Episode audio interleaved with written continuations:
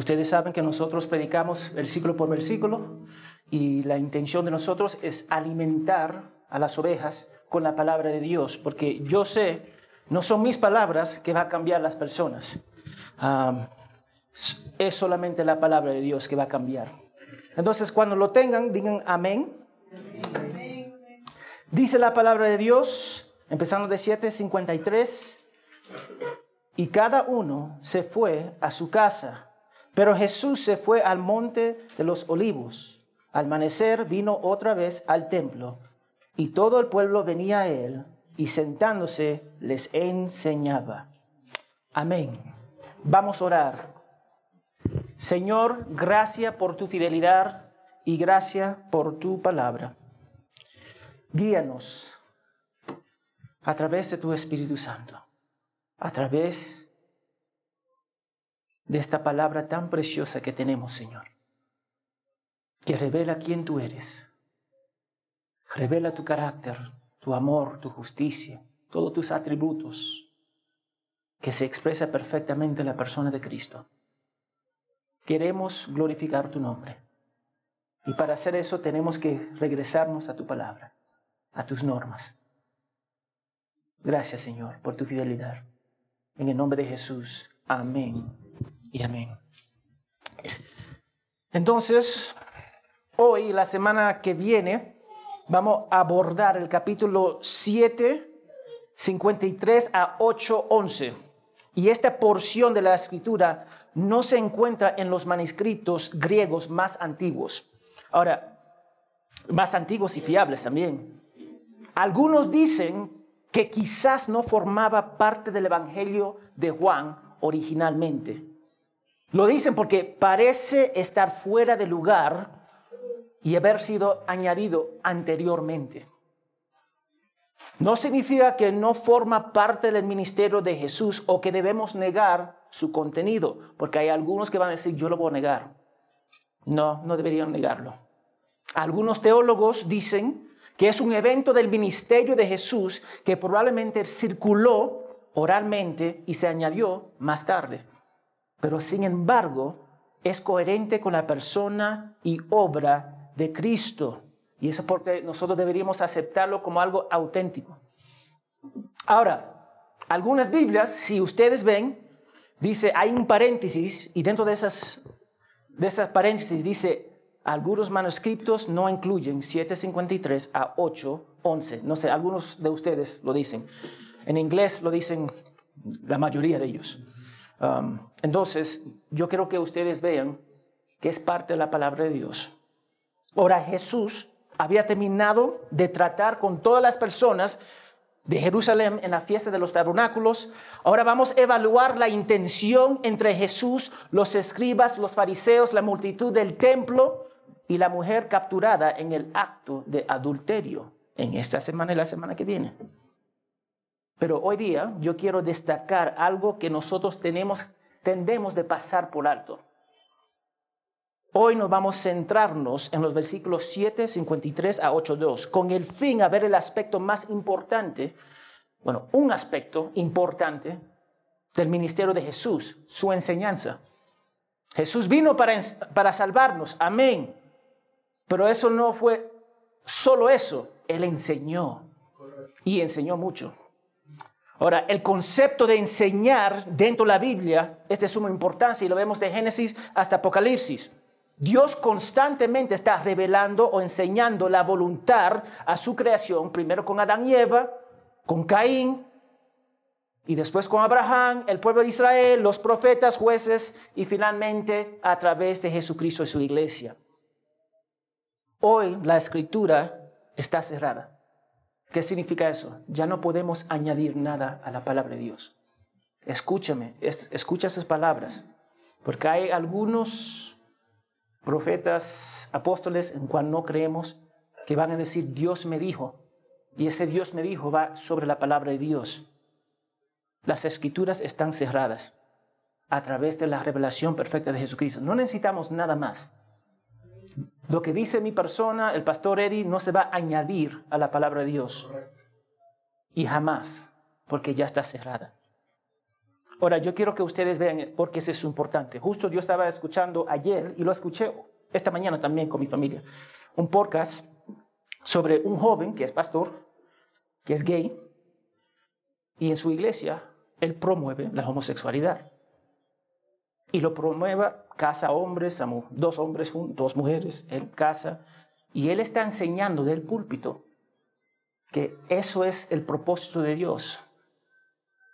Y la persona que estaba hablando, y estaba, era un debate, para ser sincero, le dijo, bueno, tener relaciones con animales, ¿eso es pecado? Y él dijo, sí, es pecado. Pero tener hombre con hombre, ¿eso es pecado? No. Y ahí me di cuenta que él estaba basando las escrituras a su imagen, lo que le conviene y lo que no le conviene. No en las palabras de Jesús. Constantemente estamos siendo enseñados dentro de la sociedad y la vida, constantemente. Algunas cosas que nos enseña es excelente,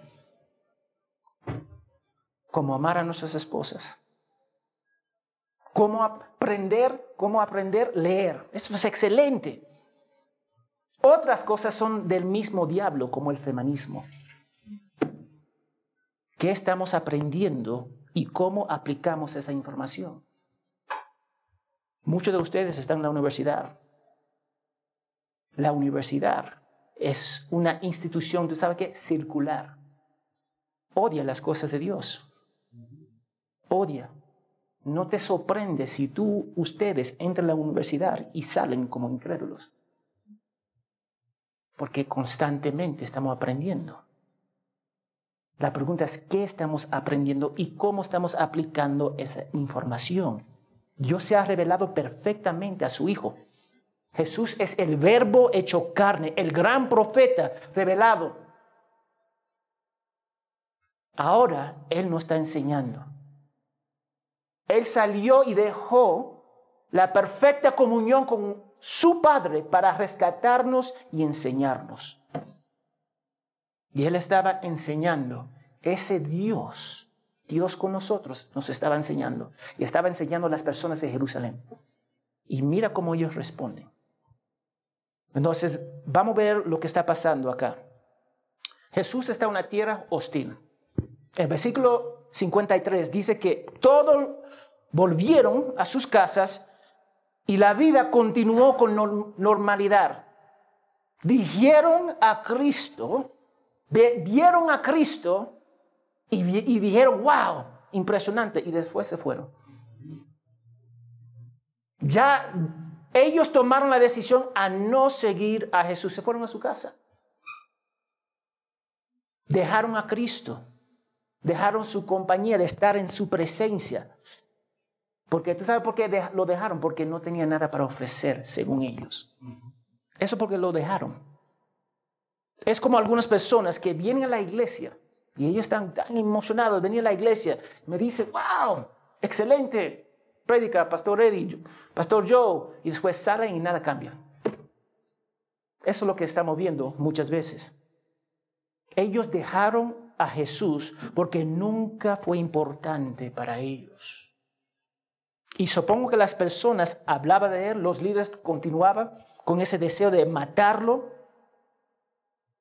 pero Jesús no se fue a su casa. Él no se fue a su pueblo de Capernaum en Galilea. Y tenemos que recordar esto. Jesús nació en Belén, fue criado en Nazaret, pero pasó su gran parte de su ministerio en Galilea, que estaba separado por Judea, por la nación pagana de Samaria.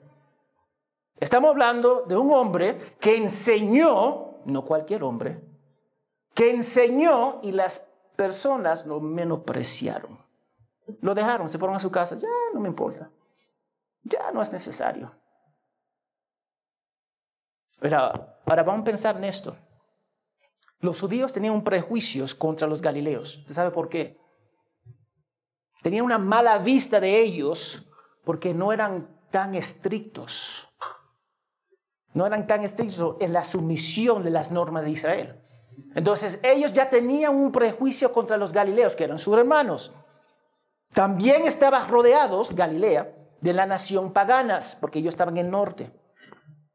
Y en consecuencia ellos eran más influenciados por ellas. Y debido a la distancia que separaba a los galileos de Jerusalén, los de Judea, ¿tú sabes cómo miraban a los de Galileo? Como extranjeros. ¿Algunos de ustedes han viajado a otros países? ¿Han sentido cómo es que se tratan como un extranjero? Es feo. Algunas personas lo abrazan y algunas personas te tratan horrible, como tú eres una plaga. Y ellos trataban a los galileos como extranjeros. No solamente eso, ellos tenían un dialecto distinto debido a la, región en cuando ellos salían. Entonces, nosotros podemos escuchar, a mi persona se puede escuchar, los de Argentina se puede escuchar, ese no es de acá, ese no es de acá. Y te tratan diferencia, diferente, disculpa. Las personas de Judea miraban con desprecio a los hermanos de Galilea debido a su percepción de prejuicios. Imagínase, están lejos por mucho tiempo y después vuelve a la casa para estar con su familia y te tratan como extranjeros porque tú no piensas, hablan y, y hagan las cosas que ellos hacen. ¿Cómo te sentarías?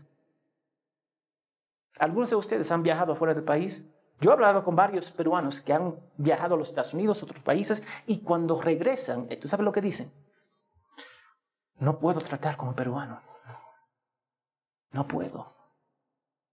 Porque ellos no piensan como piensa la mayoría. Se dan cuenta que hay una diferencia. Y yo no estoy diciendo que la cultura acá es mejor que allá, no estoy diciendo eso. Porque los pecados allá son igual que los pecados acá. Los pecadores allá son iguales que los pecadores acá. Pero eso, esa idea de tratar las personas como extranjeros no se siente bien a veces. Estamos viendo un prejuicio contra Jesús por parte de su propio pueblo. Estar en su casa y no te reciben. ¿Qué tan interesante es eso? ¿Te acuerdas ese pastor, cual yo, cual yo mencioné, que está enseñando que la homosexualidad es precioso, se abraza? Él está enseñando su versión de la palabra de Dios.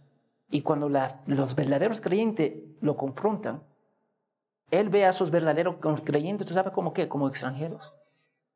Tú no sabes lo que tú hablas. La Biblia es antigua. No tiene sentido. Entonces Jesús está en Judea y las personas no ven a los galileos bien. Ahora, nuestra tendencia natural es evitar el conflicto, ¿sí o no? Y dame decirte, a veces evitar el conflicto no es malo, como dice Proverbios 27. Si tú ves un peligro, ser sabio y evitar ese peligro. Pero debemos recordar que nuestro llamado a proclamar el Evangelio y enseñar anula nuestra comodidad personal. Una cosa es ver un peligro. Si hay un perro o un grupo de perros, yo, yo cruzo la calle y tengo mi hija, eso está bien. Otra cosa es correr de una situación a donde hay incrédulos que, odian a Dios y tú te quedas, mantiene firme ahí y predica el Evangelio. Uno es prudencia, otro es cobardía. No hay otra forma de decirlo. Jesús no se fue corriendo. Él no se fue corriendo. Pablo, Pedro, Juan, ellos no se fueron corriendo. Jesús, en lugar de huir ese ambiente hostil, a donde lo vieron como extranjero, a donde querían matarlo, a donde lo rechazaron, corrió hacia él. Se mantuvo firme.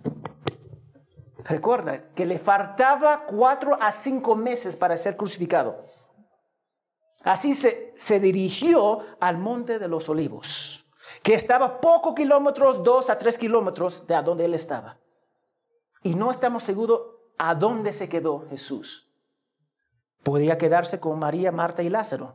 Porque Juan 11.5, no tiene que ir, anótalo, dice Jesús amaba a Marta, a su hermano y Lázaro, y ellos vivían por el monte. Podía ser que Jesús se quedó con otro creyente, o puede ser que Jesús se quedó afuera, orando a su Padre. Pero yo quiero que ustedes vean algo. No sabemos lo que pasó con Jesús, a dónde se quedó esa noche. Pero me cuesta imaginar que el Hijo de Dios, nadie lo recibió en su casa. Eso me cuesta. me cuesta. El texto no lo dice, pero no dice cómo, a dónde se quedó, con quién se quedó. Simplemente, él no corrió de su tierra, no corrió de la situación, corrió hacia la situación y se quedó la noche y después ahí está. En lugar de huir, Jesús se quedó en Jerusalén. No era cobarde, algunos de nosotros somos cobardes. Ahora, ese pastor que estaba hablando, que aprueba la homosexualidad, estaba hablando con otro pastor que era reformado. Y el pastor le dijo, y eso está en, el internet, cuando está en el internet ya no se puede borrar. el pastor le dijo, bueno, tú eres un herético, apóstata. Tú no sabes lo que tú hablas. Te apartaste de la palabra de Dios en la cara de él, con amor y gracia, no, con, no feo. Se lo dijo, tú estás mal, tú quieres aceptar lo que tú quieres aceptar y rechazar lo que tú quieres rechazar. La palabra de Dios no dice así, porque él quería justificar su posición, porque él también luchaba con la homosexualidad. Entonces, porque él luchaba con ese pecado, lo hizo aceptable en sus ojos, según la palabra de Dios. Y no solamente eso, enseñó a su iglesia, que está lleno de personas que viven esa vida, y casan personas que se quieren casar en ese estilo de vida. Él está apoyando su pecado con la palabra de Dios. Interesante. Entonces Jesús enseña. Jesús se levantó temprano en la mañana, al día siguiente, y se fue al templo. Él se levantó temprano para aprovechar el tiempo, porque el tiempo de Jesús era limitado. Y se levantó temprano. Y algunos de nosotros vamos a decir, eh, eso no es importante. Es importante, ¿sabe por qué? Porque muchos de nosotros somos perezosos. No queremos levantarnos. Nos cuesta. No. Este hombre, nuestro Padre, el Hijo de Dios, se levantó temprano y se fue al templo para qué? Para enseñar. Estaba plenamente consciente que las personas querían matarlo, que las personas, algunas personas lo odiaban y sin embargo estaba consciente que algunas personas iban a escuchar su mensaje y iban a venir a la fe a él. Entonces él no tomó una decisión basado en el miedo, sino continuó haciendo aquello lo que había sido llamado. Fue al templo y enseñó.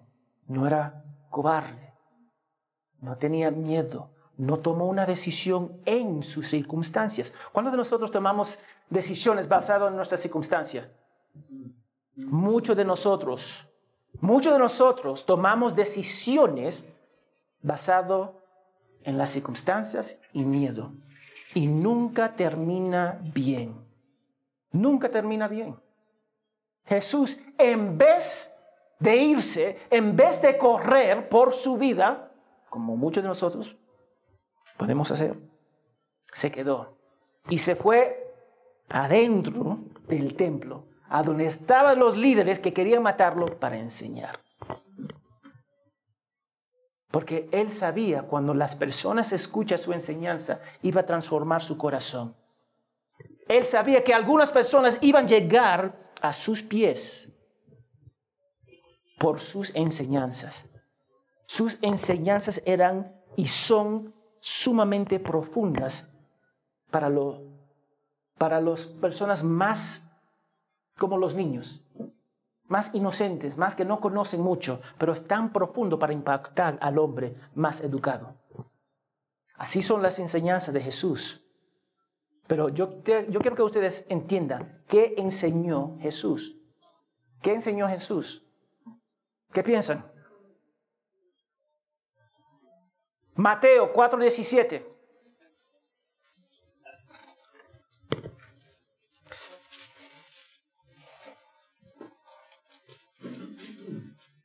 Pero no tenga, digan amén. Desde entonces Jesús comenzó a predicar, arrepiéntense porque el reino de los cielos se ha acercado. Mateo 4:17. Lucas 9, 2. Lucas capítulo 9, versículo 2. Cuando tengan, digan amén.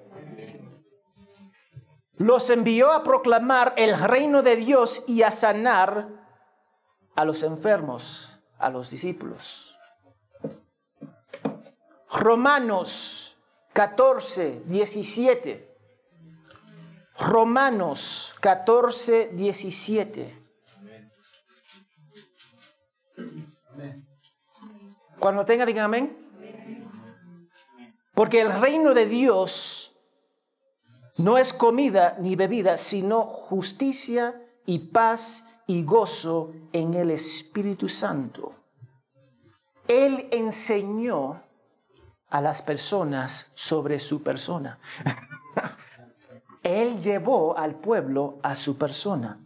El reino de Dios es su reinado en este mundo, en los corazones de los hombres a través de la fe en Jesucristo. Dios ya no está limitado a un templo o tabernáculo, sino en los corazones de los hombres. El Espíritu Santo, no solo para algunos elegidos, sino para todos los que se arrepientan y crean en Jesús. La salvación no se limita a una raza étnica, sino a todos los que creen en Jesús hasta el fin del mundo. El reino de Dios es traído por Jesús y eso también forma la iglesia. Es el mismo reino de Dios que forma la iglesia, porque Jesús salva a las personas y a través de la salvación forma lo que nosotros conocemos la iglesia. Entonces hay miles de iglesias, millones de personas que han depositado su confianza en Cristo. La venida del reino de Dios a través de Cristo crea a las propias personas que pertenecen a ese reino. El reino ha sido inaugurado por Jesús y será culminado por él en su regreso. ¿Qué enseñó Jesús? Su persona. ¿Qué enseñó su Jesús? Su persona. ¿Por qué eso es importante? Porque tantas iglesias no enseñan, enseñan todo tipo de doctrina menos Jesús. Tantas personas ofrecen tantos ministerios menos Jesús. Ese pastor que está luchando con, con la homosexual, ¿tú sabes lo que él empujaba? No Cristo. Él empujaba el Cristo de su cabeza. Y la gente estaba, wow, yo quiero más de eso. Sí, porque ese Jesús en cual Él formó en su mente no te llama para hacer nada. Tú puedes vivir tu vida y ser feliz. La palabra de Dios, Cristo. Y nosotros podemos pensar, nosotros podemos pensar que la fe cristiana es débil y que acabará desapareciéndose en este mundo. Hay muchos que piensan que el cristianismo es un débil. Tontos, personas que no son educados. ¿Alguna vez se han tratado de esa forma? ¿Tú crees en el cristianismo? Y más en la universidad. en la universidad, ¿tú crees en el cristianismo? Tú eres un tonto. Así hablan. No. La mesita, hay muchas personas, reinos y gobiernos que han intentado destruir la Biblia y la iglesia sigue en camino. Ellos no pueden detener lo que Dios ha empezado. No han tenido éxito durante la historia. Ni siquiera la dureza de Israel tuvo el poder de destruir a la iglesia. Nosotros somos la iglesia. Y nosotros acá en esta iglesia no creemos en métodos para hacer la iglesia crecer. ¿Tú sabes cuántos pastores me hacen? ¿Cuál es tu método? El evangelio es mi método. No, ok, yo entiendo, pero ¿cuál es tu método? Ok, dame quitarme los lentes. El evangelio es el método. Sí, yo entiendo que el evangelio es el método, pero tú usas este modelo, este modelo. No, no, no, tú no me entiendes. Este es mi modelo. ¿Cuál fue el mensaje de Cristo? El reino de Dios ha llegado. Su persona ha llegado. Entonces mi método es predicar el Evangelio. Es el método tan sencillo. No tenemos que creer en métodos, porque todo lo que nosotros necesitamos está acá en la Biblia. ¿Qué dice Jesús? Ver a todas las naciones, bautizándolo, hacer discípulos y bautizándolos en el nombre del Padre, del Hijo y del Espíritu Santo y enseñándolos a creer mis palabras. Eso es, eso es mi método. Y debería ser la tuya también. No necesitamos trucos. No necesitamos más programas para que crezca la iglesia. Es simplemente predicar el Evangelio. ¿Saben cuántos pastores han dejado programas y ministerios que estaban gastando millones de dólares? Dólares. dólares. Porque entendieron que era una pérdida de dinero. Lo más poderoso que tenemos es el Evangelio. Jesús es el reino de Dios en este mundo. Y los dice a los líderes religiosos. Vamos a Lucas 17, 21.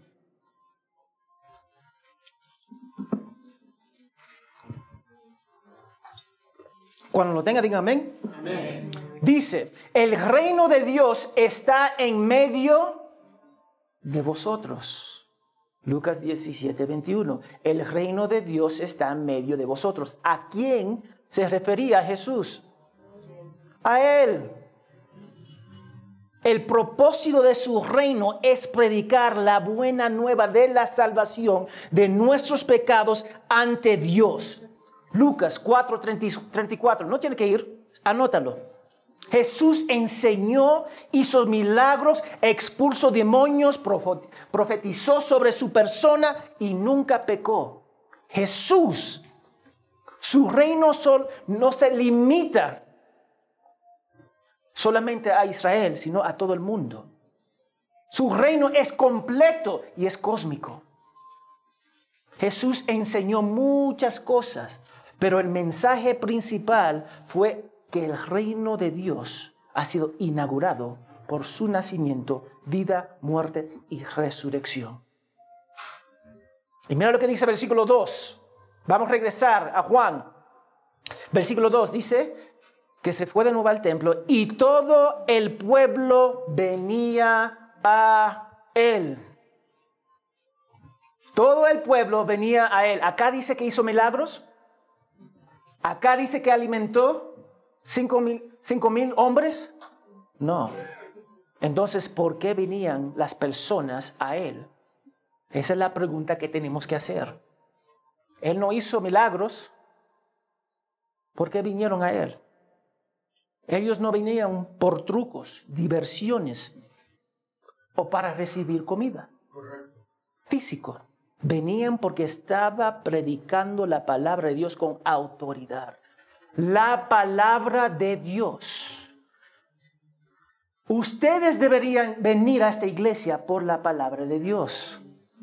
Nada más y nada menos.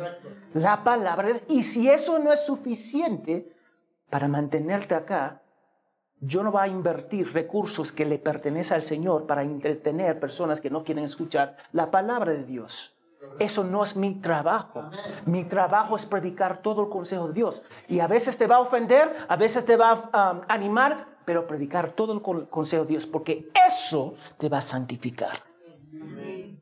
Y muchos de nosotros tenemos la mala maña de estar en iglesias que no predican la palabra de Dios. Y porque somos latinos, y yo soy latino también, somos bien fieles a nuestra iglesia. Yo me quedo en mi iglesia, es mi iglesia. No es tu iglesia, es la iglesia de Cristo. Y Él establece las normas de la iglesia. No tú, no, ni la denominación. Cristo. Tenemos esa mala maña de ser leales a una denominación, a un hombre y no leales a Dios a través de su palabra. Y ahora vale la pena mencionarlo porque Jesús estaba enseñando. Él no estaba enseñando simplemente reglas, estaba enseñando tener una relación con el Padre. Eso vale la pena mencionar.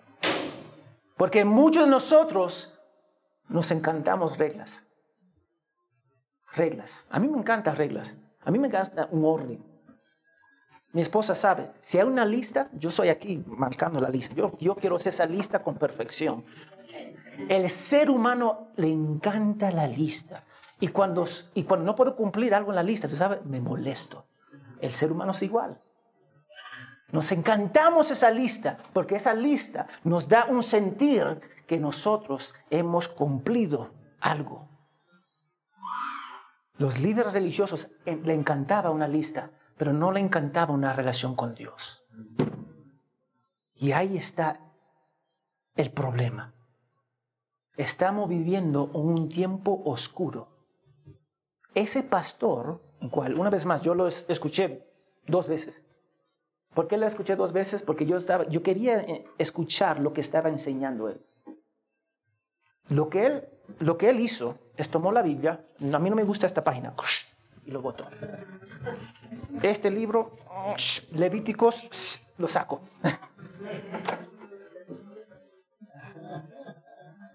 Y tiene su iglesia lleno de personas.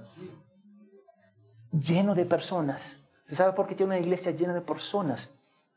La palabra de Dios te dice, vamos a 2 Timoteo 4, 2 Timoteo 4, 2 al 4.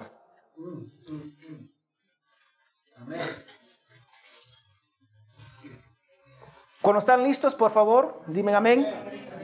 2 Timoteo 4, versículo 2 al 4. Pablo hablando a Timoteo. Dice, predica la palabra, insiste a tiempo y fuera de tiempo. Amonesta, reprende, exhorta con mucha paciencia y e instrucción, porque vendrá tiempo cuando no soportarán la sana doctrina, sino que teniendo comenzón de oídos, conforme a sus propios deseos, acumularán para sí maestros. Y versículo 4, y apartarán sus oídos de la verdad y no se volverán, y se volverán a los mitos. Escucha eso. Estamos viviendo eso ahora mismo. Eso es lo que estamos viviendo cuando se predica la palabra de Dios, no, eso me siento, ustedes son muy duros. Yo no soy muy duro, es la palabra de Dios. La palabra de Dios es duro. La palabra de Dios va a llegar no solamente a lo externo, sino acá adentro. Acá va a llegar la palabra de Dios. Es nosotros estamos en una época a donde no queremos escuchar la verdad. Y nosotros no somos esas personas. Si yo le digo a una pareja que están conviviendo, cásate, se molestan conmigo. Si yo le digo a un adicto, deja las drogas, se molestan conmigo. Si yo le digo a una persona, ama al Señor con todo tu corazón y con todo tu mente, y Él debería ser tu prioridad, no tu trabajo, se molestan. La palabra de Dios es el centro de la iglesia y Cristo es la palabra hecha carne. Y esto debería ser importante para todas las iglesias porque Jesús muestra lo que es lo más importante que la iglesia puede ofrecer no son ministerios, es el Evangelio, todo el consejo de Dios. Y tenemos, tendemos este concepto, esta noción de pensar que la iglesia es San Nicolás, Papá Noel, para darnos cosas materiales, por encima de la palabra de Dios. Dame, dame, dame, dame. Dame, dame y dame. Yo, cuando he viajado varias veces en la selva, y en la selva, los hermanos estaban bien acostumbrados a recibir misioneros de cualquiera religión. ¿Usted sabe por qué? Porque le daban cosas. Yo venía, ayúdanos para comprar una motosierra. Ellos ven a Dios como, y los religiosos como un banco. Mira, yo he visto en otros países, en África, en Centroamérica, donde las personas tenían dos casas. Dos casas. Vivían en su casa normal y después tenían su casa en el barrio malo, cerca del basurero. Y cuando venían los misioneros llegaban a su segunda casa para recibir todos los regalos. y después cuando se vayaban los misioneros se regresaban a su casa. Así somos nosotros. El ser humano es malvado. Cuando se ofrece, cuando se ofrece milagros, comida gratis o cualquier material, eso se convierte en la prioridad y principal cosa que la persona quiere y el Evangelio se pone un paso al costado. Se pone al margen. Eso porque lo que nosotros tenemos que ofrecer es todo la palabra de Dios. Y dame decirte, eso te va, a, te va a hacer sentir incómodo a veces. Pero eso es necesario si ustedes quieren crecer. Tienen que crecer. Si son creyentes, tienen que crecer. Es imposible ver a mis hijos, uno que tiene 16, 13 y 7 años, que no crezcan. Si no están creciendo, significa que están muertos. Y muchos de nosotros no estamos creciendo, que significa estamos espiritualmente muertos porque no conocemos el Evangelio y solamente venimos a la iglesia por recibir cosas o por tradición. Eso no es sentir. Jesús no vino con trucos, métodos o regalos. Vino con la palabra de Dios pura y santa. Y eso fue suficiente para atraer las personas. Eso era suficiente. Él se sentó en el templo y enseñó. Se sentó y enseñó y las personas venían. Acudieron a Jesús porque enseñaba con autoridad. Ese es el Jesús en cual nosotros servimos. Cuando ustedes vengan a la escuela dominical, al culto principal, van a escuchar la palabra de Dios predicada y enseñada. Y a veces va a ser un confort en tu vida. Y a veces te va a revelar tu corazón y tu pecado y tú quieres huir de acá y nunca regresar. Pero la palabra de Dios acá va a ser predicada. Si te gusta o no, va a ser predicada. Porque es la única cosa que va a cambiar al ser humano. Jesús enseñó sobre el reino de Dios que Él ha inaugurado. Entonces, cuando Él vino la primera vez al mundo, se humilló a sí mismo, pero cuando vuelva será en gloria. Esta vida es la oportunidad para recibir a Cristo. Esta vida, porque cuando Él regresa, va a ser demasiado tarde. Entonces, lo más grande que esta iglesia o cualquier iglesia puede ofrecer a un mundo perdido y condenado es el mensaje del Evangelio de Jesucristo. Eso es lo más importante que nosotros tenemos para ofrecer. Y tantas cristianos e iglesias locales están gastando millones y millones de dólares en programas. Programas. ¿Para qué? Y esos programas no es una garantía. Tantos misioneros están enviados para hacer obras humanitarias en vez de predicar el Evangelio. Estamos ofreciendo comida, agua, ropa, refugio, atención médica, pero enviando a la persona al infierno. Al infierno. Tú puedes mirar, mira, te doy eso y esto y esto, ahora entra al infierno. Eso es lo que estamos haciendo. porque no predican todo el mensaje de Dios, el Evangelio, porque hemos reemplazado el Evangelio con una oración. Una oración. Ven, venga, ven, yo voy a orar contigo. Como eso va a salvar a la persona. Una oración no va a salvar a la persona. La fe viene a qué? Oír, al oír. Y cuando ofrecemos algo mejor, o prestamos más atención a algo que la palabra de Dios, estamos diciendo que el Evangelio no es importante. Y estamos diciendo eso dentro de la iglesia. Y eso a veces se puede hacer un nivel personal, un nivel de la iglesia y un nivel de la denominación. Se puede hacer.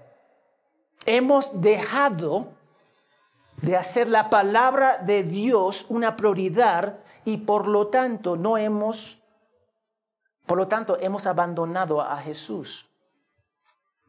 Esto acá. Este libro acá, tan sencillo, pero tan profundo. Me imagino que todos ustedes tienen una Biblia en su casa.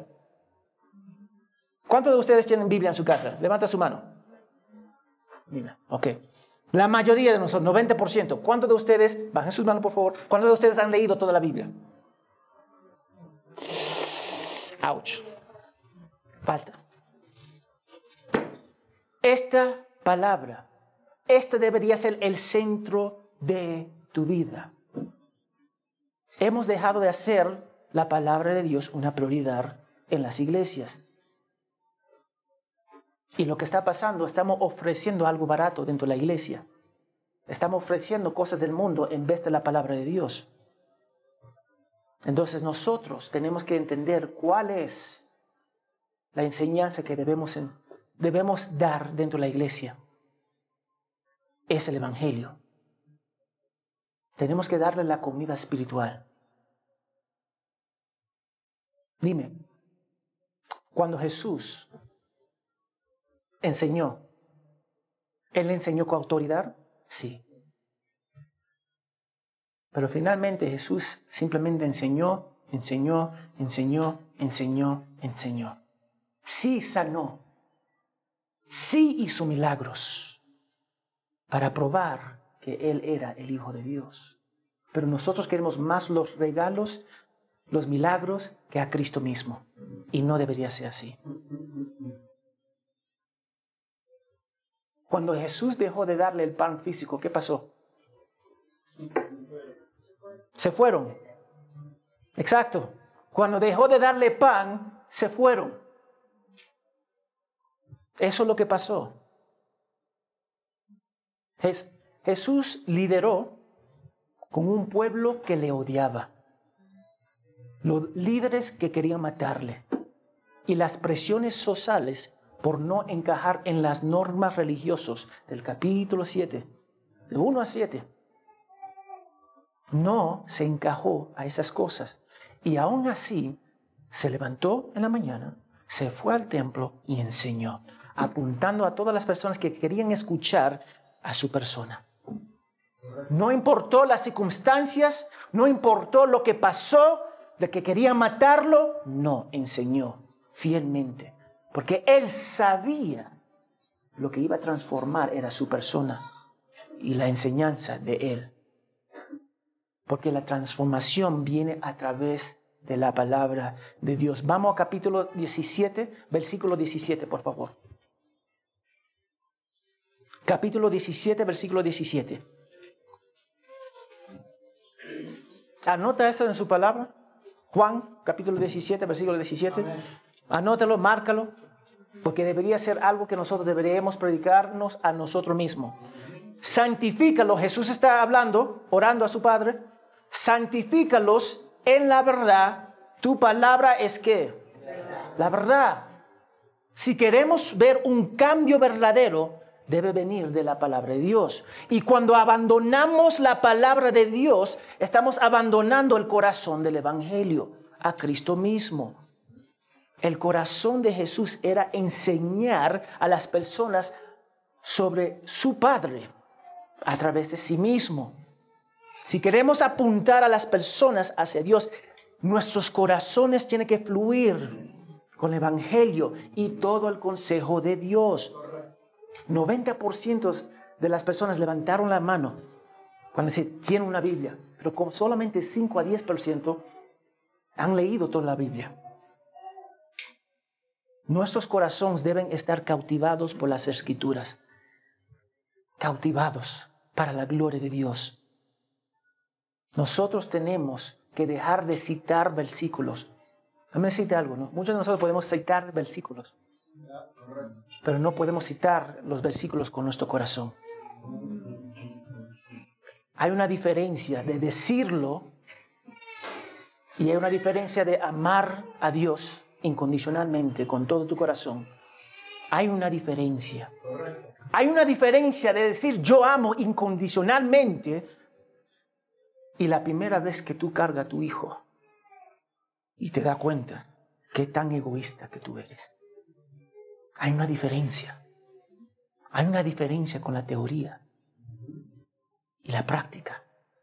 Hay una diferencia de citar de memoria y citar de corazón. Uno penetra tu mente y el otro penetra tu corazón, el mismo fondo de quien tú eres, y te cambia. Hay una diferencia. Y muchos de nosotros podemos citar acá, pero no acá. Y se nota. Jesús habló todo el consejo de su Padre. Jesús no se alejó de las presiones. Él se mantuvo en el rumbo de su Padre. Y eso es algo que vale la pena mencionar. Me duele ver hombres y mujeres dentro de la iglesia que son nominales en su caminar con Cristo. Nominales. Me duele a ver cuando la presión de los tiempos difíciles, cuando eso ocurre en nuestras vidas, lo primero lo que hacemos es abandonamos a Dios. Me duele como pastor cuando las personas de Dios toman decisiones basándose en, en las circunstancias y no en los principios bíblicos, basando sus decisiones en emociones en vez de la palabra de Dios. Me duele porque mientras hacemos esto, nuestros hermanos y hermanas en otros países hostiles están siendo encarcelados, golpeados, asesinados, abandonados por su familia por causa de Cristo. A veces sus propios padres entregan a sus hijos a las autoridades y lo matan. Tenemos un cristianismo bien cómodo bien cómodo. Y hay hermanos que están muriendo simplemente por creer el Evangelio. Correcto. Y nosotros, si tenemos que subir cuatro gradas, cuatro pisos, nos molestamos. Y nuestros hermanos están pasando diez años encarcelados por predicar a Cristo. En el occidente, Muchos cristianos estamos jugando cristianismo, actuando a ser seguidores de Cristo mientras hermanos están muriendo por la causa del Evangelio. Cada vez que hacemos esto, profanamos el nombre de Dios. Nuestra fe en Cristo no se trata de nuestra comodidad, circunstancias o sentimientos. No se trata de esas cosas. Hoy día hay hombres y mujeres encarcelados que están separados de sus hijos, de sus familias, y no lo van a ver por años, porque no están dispuestos negar a su Salvador. Y nosotros no venimos porque no nos sentimos bien. ¿A qué seguimos? El Cristo que servimos ¿Solamente está acá? ¿O ha penetrado el corazón? Porque va a cambiar su vida. Jesús enseñó y esa enseñanza transformó la persona. ¿Ustedes han sido transformados? ¿O simplemente están viniendo? Vamos a orar. Señor, gracias por tu fidelidad y gracias por tu palabra. Jesús, tú enseñaste y apuntaste a la persona a quien tú eres, al reino de Dios que ha sido inaugurado por tu persona. Y personas llegaron a la pies tuyo, Señor. Por favor, a tus pies, oh Dios, por favor, guíanos para amarte. No en teoría, Señor, sino de todo corazón. Oh Dios, por favor, ayúdanos. Ayúdanos para ver que lo que gira dentro de esta iglesia y nuestras vidas es tu palabra. Te pido todo esto en el nombre de Jesús. Amén y amén.